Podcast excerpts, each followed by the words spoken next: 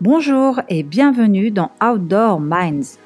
La crise de la Covid-19 a été un véritable catalyseur pour certaines tendances dans notre société, en particulier en matière de consommation de l'outdoor, c'est-à-dire tout ce qui se pratique dehors. Nous vivons un changement de paradigme très fort et nous assistons à des rebonds étonnants. Dans cette série d'émissions et d'interviews, nous voulons partager les savoirs et les expériences des plus grands esprits qui font l'outdoor d'aujourd'hui et de demain. C'est la rencontre d'une experte du marketing dans les secteurs du tourisme et des marques de sport avec une experte du capital immatériel des entreprises, en particulier des marques, qui a donné naissance à cette balado-diffusion. Bonjour, c'est Armel Solélac. Bonjour, c'est Ariane Favier. Et c'est parti pour de nouvelles aventures. Aujourd'hui, nous allons parler des sagas familiales dans l'outdoor et des enjeux de la pérennisation de la marque. Et puis nous partirons à la rencontre de Patrick Giraudon, qui est le président d'Arva Equipment et de Nick Impex. Alors Armel, pour faire short and switch, est-ce que tu peux nous donner quelques éléments de contexte pour mieux comprendre les enjeux de la transmission d'une entreprise? Oui, bien sûr, Ariane. En fait, la marque et la culture d'entreprise sont la plupart du temps d'abord portées par les fondateurs de l'entreprise. Ce sont souvent leurs propres valeurs personnelles et leurs convictions qui infusent, et je dirais se diffusent au sein de l'équipe qu'ils constituent autour d'eux. Mais au fur et à mesure que l'entreprise grandit, elle se développe, elle atteint une certaine maturité, c'est aussi les salariés qui, à leur tour, font vivre cette marque, cette culture d'entreprise et qui, in fine, l'influencent. Et puis un jour vient le moment du rachat ou de la fusion ou de la cession à des tiers, éventuellement de la transmission à des descendants. Et ces moments clés particuliers auxquels tous les chefs d'entreprise ou dirigeants sont tôt ou tard confrontés euh, peuvent perturber un peu cet équilibre euh, de la culture d'entreprise et de la marque. Malheureusement, on constate, le taux d'échec est assez important, notamment parce que on dit que la greffe n'a pas prise, parce que un certain nombre de nouveaux dirigeants, en reprenant l'entreprise, font face à un changement de paradigme dans la communication qui ne convient pas nécessairement aux équipes. Euh, la plateforme de marque dont on a parlé dans les deux premiers épisodes d'Outdoor Minds est la pierre angulaire de l'entreprise. Et c'est l'élément fondateur, mais aussi transformatif de l'entreprise, parce qu'il en révèle, ce qu'on appelle le, euh, chez nous, les, marketeurs, euh, l'ADN ou le génome ou l'identité de la marque. Et en même temps, ce qui est intéressant, c'est de voir que la plateforme de marque, elle montre à la fois cet ADN et en même temps, elle montre le cap, l'horizon, le futur. Donc il y a un travail à la fois individuel et collectif pour le chef d'entreprise ou le comité de direction avec les équipes pour élaborer la vision, l'ambition et les valeurs, euh, entre autres, euh, de cette euh, entreprise, ou au contraire décider de faire perdurer ce qui existait déjà. Idéalement, ce travail il est élargi à tous les collaborateurs pour définir la mission de l'entreprise. Et ce qui est intéressant, c'est qu'on voit ici la marque sous un angle qui est différent, puisque euh, ça va au-delà du cadre marketing et commercial. En fait, l'entreprise, c'est souvent une agrégation de fonctions qui sont financières, RH, euh, R&D, commerciales, euh, qui est animée par un projet global d'entreprise et une stratégie. si je faisais une forme de métaphore informatique, on pourrait parler des fonctions de ces fonctions-là, pardon, comme euh, du hardware de l'entreprise. Alors que la marque et la plateforme de marque, ce serait plutôt le software, c'est-à-dire le réservoir de sens, euh, la raison pour laquelle cette entreprise a été créée et fonctionne. C'est un peu son supplément d'âme ou sa raison d'être au monde finalement.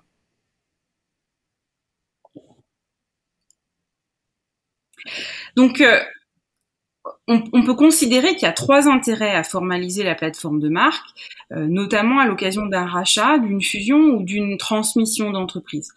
Euh, le premier, c'est pour la valorisation et pour le cédant euh, de l'entreprise.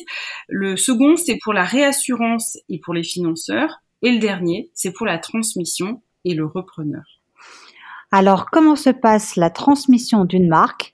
Comment continuer à faire vivre son esprit lorsque les fondateurs ont passé la main? Comment s'assurer qu'elle reste toujours à la page ou comment la moderniser C'est ce que nous allons voir avec notre invité du jour. Bonjour Patrick Giraudon. Bonjour. Bonjour Armel, bonjour Ariane. Merci de m'avoir invité. Est-ce que tu peux te présenter en deux minutes et nous dire quel est ton parcours? Donc, euh, je suis Patrick Girardon, je suis PDG effectivement de la société euh, Arva, euh, Nick Impex, on en parlera plus tard, euh, Nicole Import Export. On est une société qui, est propriétaire de la marque Arva, qu'on vend dans 35 pays dans le monde, qu'on développe, qu'on industrialise en France pour la grande majorité des produits, ainsi qu'un importateur de différentes marques liées à deux univers, le ski de rando, ainsi que le trekking, camping et outdoor. Voilà, on a deux casquettes, à la fois fabricant et à la fois importateur. Et comment toi t'es arrivé jusque-là? Moi, je suis tombé euh, dans la soupe euh, comme Obélix quand j'étais tout petit. À 14-15 ans, euh, j'ai fait mes premiers salons en France avec mes parents. Et dans ce milieu du sport, parce que la société Nick Impex, Nicole Import Export, était une société que mon père a, créée pour ma mère à l'époque. Et on était importateur des, des, pots de phoque Coltex. C'était d'ailleurs notre produit phare à l'époque, ou à l'époque, les, les, petites oreillettes que vous mettiez, les chauffe-oreilles qu'on mettait dans les années 80-90 sur les oreilles. C'était très à la mode. Et à l'époque, on avait une toute petite division qui commençait à fabriquer euh, les premiers Arva en 1984. Donc je suis tombé dans les premiers salons quand j'avais 14-15 ans dans le milieu du sport. J'ai trouvé ça super sympa. euh, les premiers SIG, je les ai vécus. Et je me suis dit, bah, tiens, plus tard, j'aimerais bien travailler euh, dans le milieu du sport et dans cette entreprise. Donc j'ai continué mes études en parallèle, euh, en IUT, en licence de vente, en maîtrise des sciences de gestion à l'ESA à Grenoble. Et j'ai commencé à, à travailler très tôt, euh, en finissant mes études en alternance le week-end. Et en travaillant très tôt dans l'entreprise, j'ai eu mon premier contrat de travail hors de contrat de qualif, on va dire, qui a été fait euh, dans une autre entreprise, dans, dans le bois. J'ai commencé à travailler officiellement dans l'entreprise, j'avais 20 ans. Donc t'es en je l'ai repris à 23 ans. D'accord, t'es en train de nous dire que le look euh, princesse Leila, c'est grâce à tes parents? Ouais, c'est ça. ça C'était un phénomène de mode, hein, c'est clair. hein. Ils avaient fait, euh, les, ils avaient fait les, sacs en forme d'animaux aussi pour les enfants. Je sais pas si on en a tous eu euh, quand on était gamin. Euh, ainsi que les, les chauffe-oreilles dans les bronzés fonds du ski.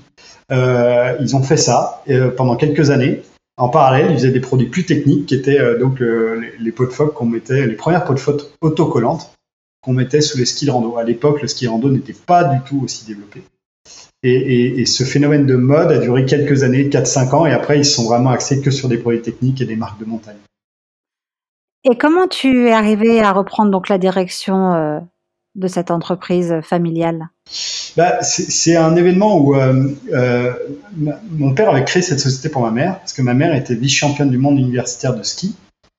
J'avais un grand-père qui avait la médaille, la médaille, vous savez, tous les moniteurs de ski ont une médaille avec une numérotation. Aujourd'hui, euh, je crois qu'on est au numéro 17 000. Mon grand-père était la médaille numéro 2. Euh, ma mère était une championne de ski. Euh, du coup, mon père avait créé cette société pour elle, comme je vous l'ai dit.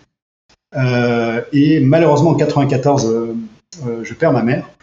Mon père continue l'entreprise tant bien que mal parce que l'âme de la société, la passion de la société, la pratique sportive, c'était ma mère. Alors que mon père était plutôt dans le TP, était plutôt un homme d'affaires, mais n'était était pas lié euh, viscéralement au sport. Et du coup, en 2000, il m'a dit, écoute, j'ai 62 ans, je suis fatigué, l'entreprise va pas très bien. Donc, soit tu rentres dedans euh, là et tu, je, je t'apprends pendant quelques années et tu, tu prends la suite, soit je la vends. Et du coup, bah, j'ai pris le challenge et puis je, je suis rentré dans une entreprise qui était à l'époque un peu malade. On était 6-7 personnes. On fermait deux mois l'hiver. On faisait 99% de notre chiffre d'affaires l'hiver sur principalement une marque qui était la marque Coltex et Arvan, la marque n'existait pas.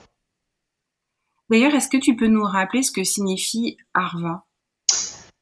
Alors Arva, c'est un, un- un mot générique. C'est un peu comme euh, la marque Frigidaire. C'est un mot générique qui, qui, qui parle du produit lui-même. C'est appareil de recherche de victimes en avalanche. Euh, le mot générique aussi utilisé aujourd'hui, c'est détecteur de victimes en avalanche, le DVA. Nous, Arva, on l'a déposé en marque il y a 20 ans, on l'a pas défendu sur le marché français. Euh, donc le mot est, devenu un mot d'usage. Par contre, on l'a défendu euh, ardemment à l'export, donc la marque est une marque internationale déposée. Et en France, c'est un mot usuel qui est déposé sous forme de logo ou d'acronyme. Qu'est-ce que tu as rencontré comme euh, difficulté, euh, par exemple, lorsque tu as euh, repris cette entreprise familiale? Qu'est-ce que tu as pu identifier comme éventuellement blocage? Et à contrario, qu'est-ce qui a été le plus plaisant, hormis, j'imagine, le fait de reprendre, le, avoir le plaisir de reprendre l'entreprise de ses parents? Bah, Le premier blocage, c'est que à l'époque, l'entreprise allait vraiment pas bien. On était au bord du dépôt de bilan. Euh, mon père avait remis de l'argent dans la société pour qu'on ne soit pas en cessation de paiement. Donc les premières années, ça a vraiment été euh, courir après euh, du chiffre d'affaires, développer le chiffre d'affaires, remettre en place une stratégie commerciale, aller courir après des nouveaux clients, refaire un portefeuille de marque, parce que mon père avait un peu abandonné la société après la perte de sa femme. Et du coup, les premières années, honnêtement, c'était réellement le seul nerf de, la guerre, c'était le financier, le commercial puisque euh, quand vous avez un banquier qui vous appelle tous les deux jours pour savoir ce que vous allez remettre, vous commencez un peu sous pression. Donc les, vrais enjeux pour moi, euh, ce qui m'a marqué dans le début de ma carrière, c'était euh, la petite boîte dans laquelle on fait tout et on a des difficultés. Il faut compter chaque euro, il faut que chaque euro investi paye. Et du coup, ce qui m'a marqué, c'était vraiment ça avec le multicasquette permanent. On était, comme je vous l'ai dit, 6 ou 7. Donc je faisais les cartons euh, le soir, euh, la promotion week-end, euh, les achats d'outils impliquant de photocopieuses, de choses à l'époque dont on avait besoin pour l'entreprise. Et, petit à petit, je me remettais dans le commerce, le marketing, le premier site internet que j'ai fait moi-même sous WordPress pendant mes années d'IUT. Voilà, ces premiers moments où on construit les, les fondamentaux de l'entreprise, où il y a une équipe qui est là depuis longtemps, donc des gens passionnés, des gens qui, qui sont de, euh, vraiment, euh, qui vont au-delà de leur travail, qui font tout ce qu'ils peuvent, mais sur lequel il faut, faut réinvestir, redonner foi dans une entreprise qui a été un petit peu abandonnée pendant quelques années. Donc je me souviens, voilà, c'est fondamentaux. C'est vraiment gagner chaque euro difficilement, faire attention à ses investissements, montrer à l'équipe euh, dans laquelle vous rentrez, qui sont là depuis longtemps, que vous n'êtes pas le entre guillemets l'expression le fils à papa euh, qui est là pour prendre la suite, se mettre dans son siège et puis euh, dire c'est mon entreprise. C'est profil bas, on travaille, de la rigueur, euh, de la passion, redonner confiance, donner, dire qu'on est là pour travailler ensemble. C'est ça dont je me suis les premiers Mais une fois de plus, tu avais 23 ans, je veux dire est-ce qu'il y a des moments où tu as eu peur ou euh, euh, parce que faut avoir un niveau de maturité, même si c'est une entreprise que tu connais, c'est petit finalement, mais c'est autre chose de le voir au travers de ses parents et, c'en est une autre, d'en avoir la tête à un âge aussi jeune finalement. Ouais, j'ai eu peur parce que une entreprise, je suis très admiratif des gens qui ont tout créé depuis from scratch, comme on dit. Mais une entreprise, pour la relancer quand elle est, malade, ça prend du temps. Et les deux, trois premières années où vous bossez jour et nuit, euh, week-end compris, pour relancer une entreprise, et les deux ou trois premiers bilans qui tombent et qui sont toujours en perte, où, euh, vous avez du mal à mettre en place la stratégie, où, ça met du temps à devenir mature, ça met du temps pour récolter du chiffre d'affaires en plus, pour faire de la marge, etc. Ces premiers moments, on a peur. On a peur que nos efforts ne payent pas.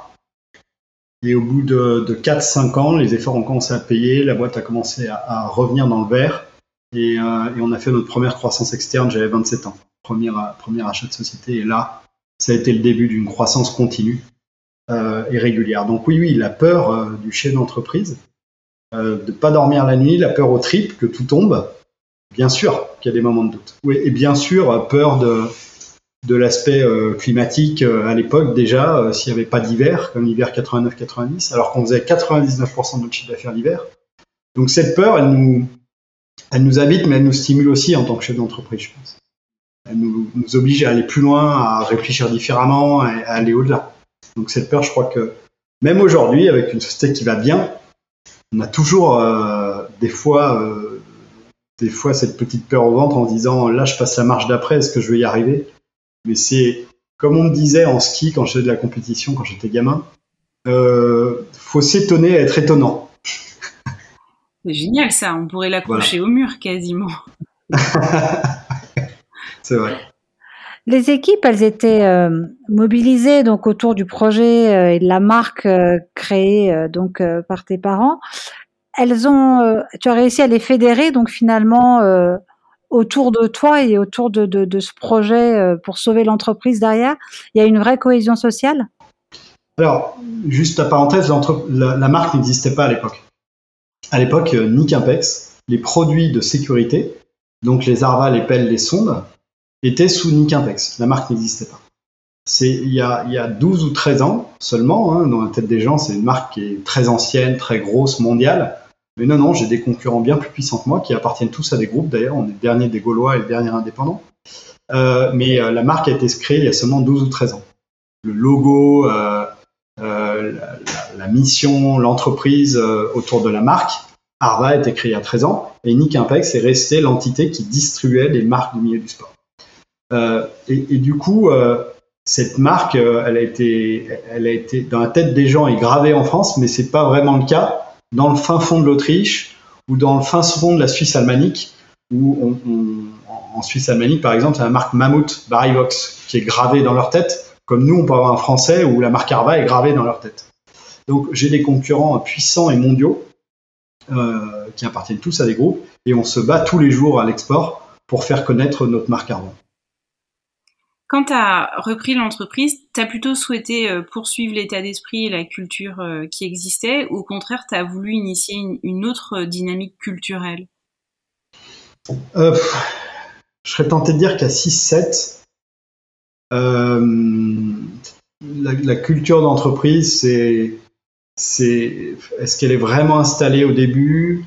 Est-ce qu'on a le temps de communiquer dessus, de la fédérer? C'est plus la culture euh, du travail, du système D. Tout le monde bosse à fond, tout le monde fait tout. Euh, il n'y a pas encore d'organisation formelle, avec des organigrammes construits. Euh, il y a des grandes fonctions et, je ne sais pas si je peux dire qu'il y avait une vraie culture d'entreprise à l'époque.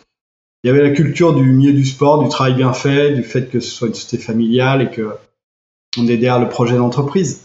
Mais je dirais que la vraie culture d'entreprise, elle a apparu à, quand on a passé le cap de 20-25 personnes, où là on a commencé vraiment à avoir un organigramme, où les gens ont commencé à comprendre que la marque Arva, c'était une marque qui avait du sens, qu'on avait un travail où on faisait des produits pour euh, protéger les, personnes, euh, qu'on n'est pas des boîtes de conserve, c'était pas une entreprise, c'était une entreprise plus ou moins à mission, alors pas à mission comme on l'entend aujourd'hui, mais notre cause, elle est de créer des produits de sécurité, de secours euh, c'est pas seulement des produits de fun ou des produits de sport en général.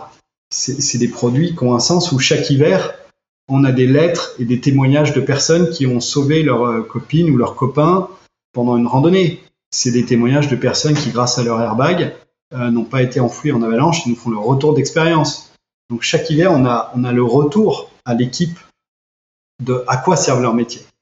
de l'ingénieur, euh, du développeur produit, du fabricant, et bien sûr de toutes les strates de la société, hein, SAV, commercial, marketing, où, en fait ils, comprennent euh, le sens, la culture d'entreprise et, la volonté de, toujours faire au mieux, de toujours aller plus loin et de d'avoir les, meilleurs produits du monde pour, euh, pour, être fier de, notre travail, tout simplement. Donc cette culture, pour moi, elle, est apparue à un certain niveau et à un certain stade de l'entreprise. Je peux pas dire qu'au tout, début, elle était présente. Vous, les affichez euh, sur les murs euh, de l'entreprise, les courriers que vous recevez comme ça de, de ces témoignages de clients? Alors non, on les affiche pas, on, les partage euh, parce que euh, c'est une fierté bien sûr.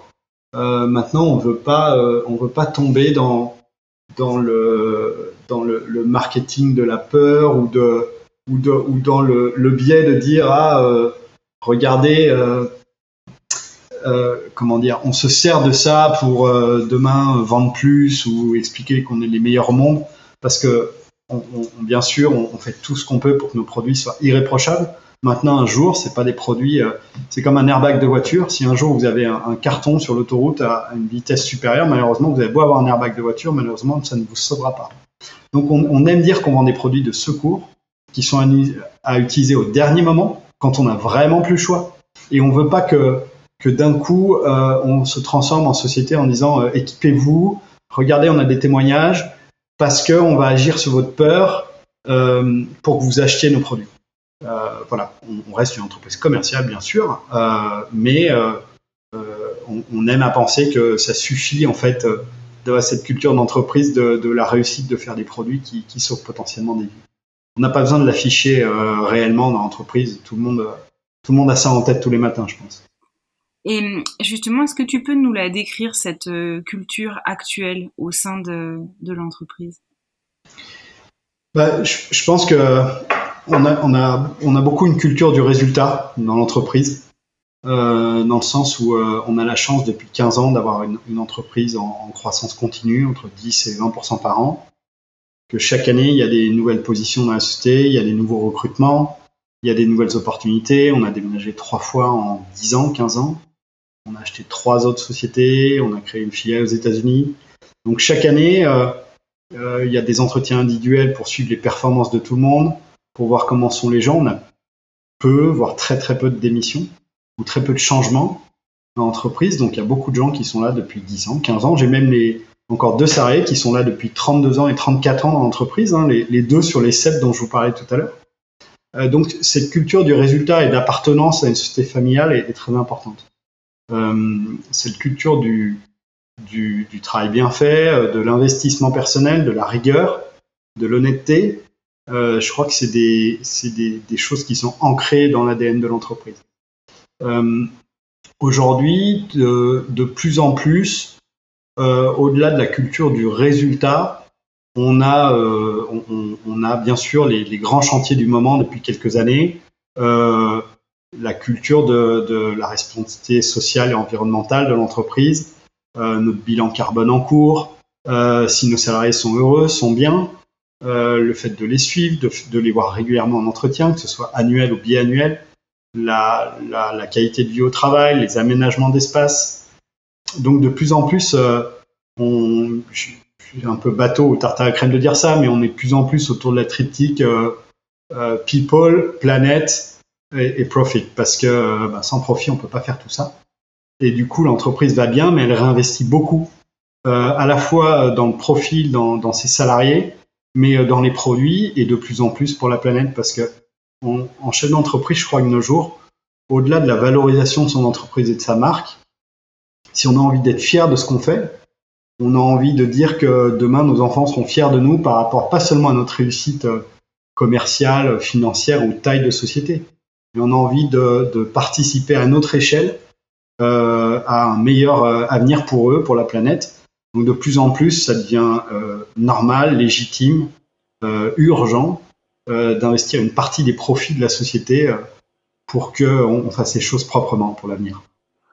Ouais, vous avez une vraie ADN d'entreprise que l'on appelle contributive, finalement. J'aime à penser qu'en tout cas, on fait tout pour. Alors, on fait jamais 100% euh, de d'adeptes, de, gagnants, de gens heureux. Et, je crois que si on faisait un bilan de la société, on aurait forcément des choses à améliorer. On n'est jamais parfait.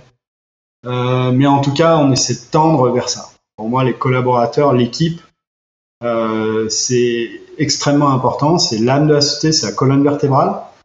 Je leur ai dit encore au team building fin juin, quand on l'a fait, cette réussite d'entreprise, elle est grâce à vous, elle est grâce au travail d'équipe. Donc euh, effectivement, euh, j'espère qu'on continuera à avoir cet, esprit euh, agile, pionnier, rapide ces prochaines années, ces prochaines décennies. On verra. En tout cas, on fait tout pour. Aujourd'hui, tu es à peu près à la moitié de ta carrière professionnelle. Dans 20 ans, tes enfants euh, auront autour de 23 ans. Est-ce que euh, tu euh, espères qu'ils pourront reprendre l'entreprise? Honnêtement, je ne sais pas. Je, en tout cas, le monde est tellement changeant, tellement, tout est tellement aujourd'hui mouvant. on ne sait pas demain, avec la crise qu'on est en train de passer, je ne parle pas de la pandémie, la pandémie, j'espère, derrière nous, mais les matières premières, la rareté des produits, le climat, euh, tous les challenges qui sont devant nous ces 20 prochaines années sont gigantesques. Je, n'imagine pas euh, demain euh, me dire ah, faut absolument que je conserve l'entreprise ces 20 prochaines années pour les transmettre absolument à mes enfants. Parce que reprendre une entreprise, c'est quand même euh, au début, si on n'est pas préparé ou si on n'est pas prêt, ou si on n'a pas vraiment l'envie viscérale de le faire, c'est une, très grande responsabilité. Euh, parce qu'on ne veut pas décevoir ses parents, on ne veut pas décevoir euh, le monde qui nous entoure, on a l'image de, la génération qui reprend, donc est-ce qu'on est vraiment légitime? Donc je ne sais pas si j'ai envie de, pour mes enfants, effectivement, qui ont 2 et 4 ans aujourd'hui, de, tenir ça pendant 20 ans et espérer que dans 20 ans, ils la reprennent. En tout cas, ce qui est sûr, c'est que pour l'instant, j'ai envie de la conserver, j'ai envie de, de, continuer l'aventure parce que j'adore ce que je fais. Euh, je me lève tous les jours avec la même passion et la même envie. Euh, maintenant, la transmettre à mes enfants. Écoutez, il y a 20 ans, je pensais pas du tout une seconde que l'entreprise passerait de 7 personnes à 40 personnes, de 1,8 million à plus de 20 millions en 20 ans. Je, je, je n'avais jamais imaginé ça il y a 20 ans. Savoir dans 20 ans où on sera, où je serai, euh, c'est une grande question, mais je ne sais pas y répondre aujourd'hui. Merci beaucoup Patrick Giraudon d'avoir été notre invité pour ce cinquième épisode et merci à tous d'avoir écouté Outdoor Minds. Nous aurons le plaisir de nous retrouver mercredi prochain avec un nouvel invité prestigieux. Pour nous soutenir, nous vous invitons à mettre 5 étoiles ou un commentaire sur votre plateforme de diffusion de podcast et bien entendu, vous pouvez partager cet épisode avec vos proches sur les réseaux sociaux. Vous pouvez aussi vous abonner à cette balado diffusion sur votre plateforme favorite. À très vite pour un nouvel épisode d'Outdoor Minds.